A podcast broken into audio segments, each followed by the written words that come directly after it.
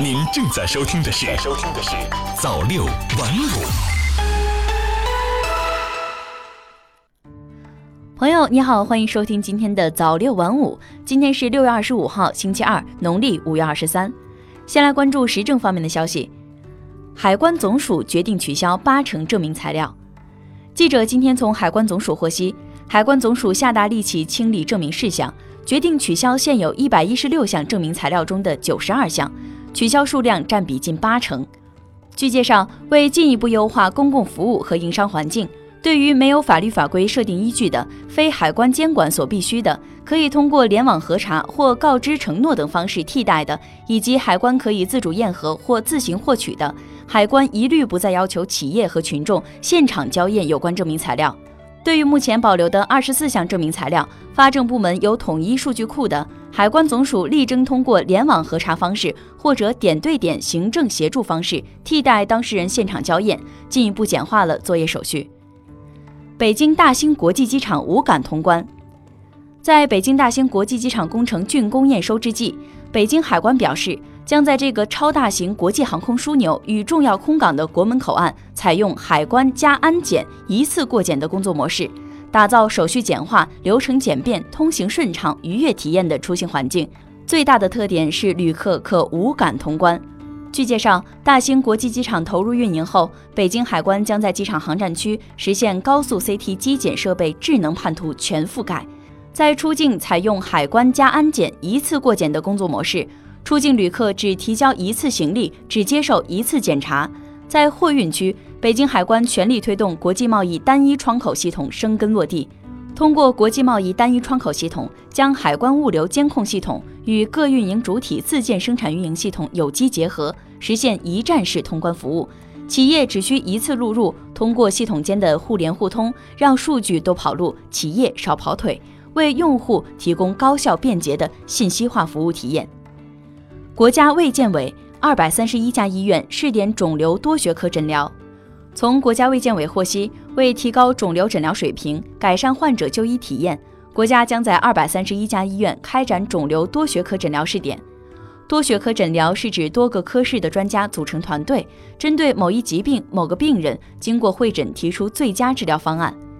以前，肿瘤患者为了确诊病情，往往需要辗转多个科室去排队挂号，往往得到不同甚至相悖的治疗方案。治疗的科学性、规范性难以保证，也给患者带来不便。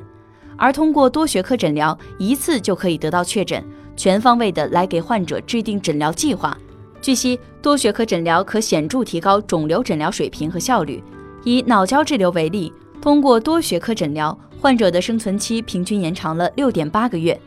国家卫健委通知要求，试点医院针对疑难复杂疾病、多系统多器官疾病，开设多学科诊疗门诊。将个体化医学、精准医学、快速康复理念融入肿瘤治疗，改善肿瘤患者生存质量。疫苗犯罪拟明确从重追究刑责。疫苗管理法草案二十五号提请十三届全国人大常委会第十一次会议审议，这是疫苗管理法草案第三次提请最高立法机关审议。此次草案三审稿明确了违反本法规定构成犯罪的，依法从重追究刑事责任。对有严重违法行为的责任人员，还增加规定了行政拘留的处罚。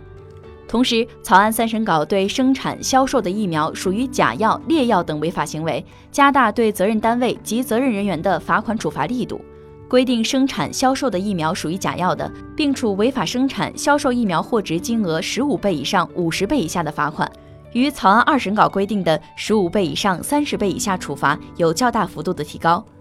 生产销售的疫苗属于劣药的，草案三审稿规定，并处违法生产销售疫苗货值金额十倍以上三十倍以下的罚款，与草案二审稿规定的十倍以上二十倍以下处罚相比，也有提高。再来关注财经方面的消息，中央自然灾害救助金三点六亿元下拨，应对赣粤桂暴雨洪涝灾情。记者二十四号从应急管理部获悉，为应对江苏、广东、广西等地严重暴雨洪涝灾情。财政部应急管理部当日向江西、广东、广西三省区紧急下拨中央自然灾害救助金三点六亿元。据应急管理部有关负责人介绍，这笔资金主要用于近期三省区严重暴雨洪涝灾害受灾群众紧急转移安置、过渡期生活救助、倒损民房恢复重建、因灾遇难人员家属抚慰等受灾群众生活救助需要，其中江西两亿元，广东五千万元，广西一点一亿元。年内成品油价或首现两连降，加满一箱汽油少花五点五元。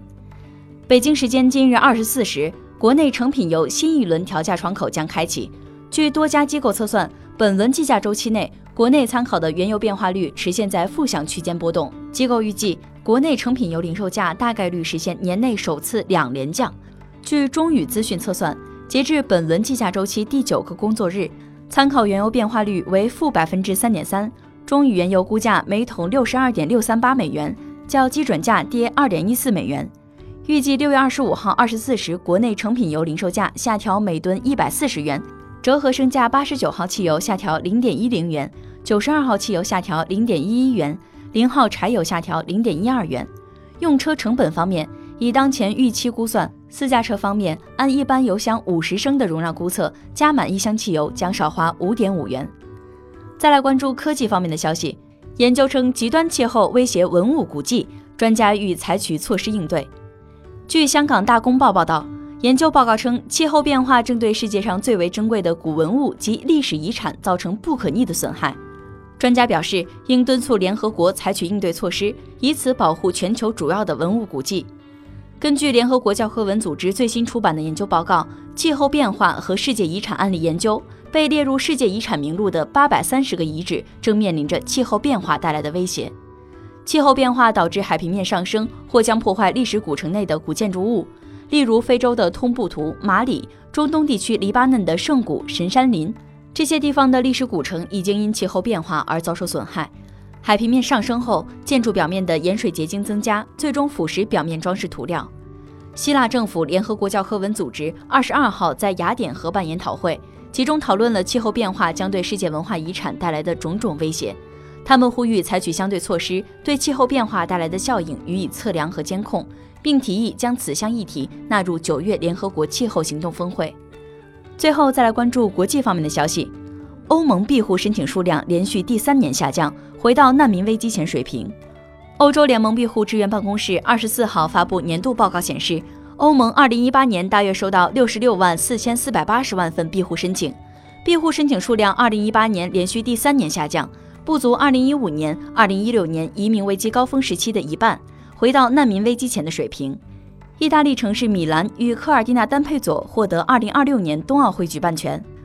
国际奥委会第一百三十四次全会二十四号在瑞士洛桑投票选出二零二六年冬奥会举办地。意大利城市米兰与科尔蒂纳丹佩佐以十三票的明显优势击败瑞典城市斯德哥尔摩奥勒，获得这届冬奥会的举办权。此次申办成功，意味着意大利将第三次迎来冬奥会。此前，科尔蒂纳丹佩佐曾在一九五六年举办过冬奥会，都灵在二零零六年举办过冬奥会。以上就是本期节目的全部内容，我是肖文，我们下期再见。